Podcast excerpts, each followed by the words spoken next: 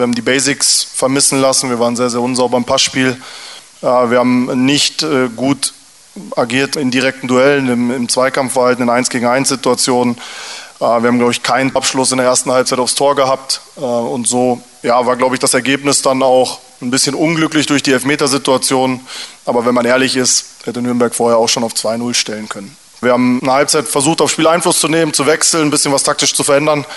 Ich glaube, das hat man dann auch gesehen, dass wir besser im Spiel drin waren, dass wir auch ähm, ja, früh das 1 zu 2 den Anschlusstreffer machen. Und in der Phase danach, glaube ich, ist auch bis auf ein paar Halbchancen, bis auf ein paar Flankensituationen, vor allem über die linke Seite, sind wir dann nicht mehr so konsequent vorm Tor gewesen, wie wir uns das natürlich vorgestellt hätten.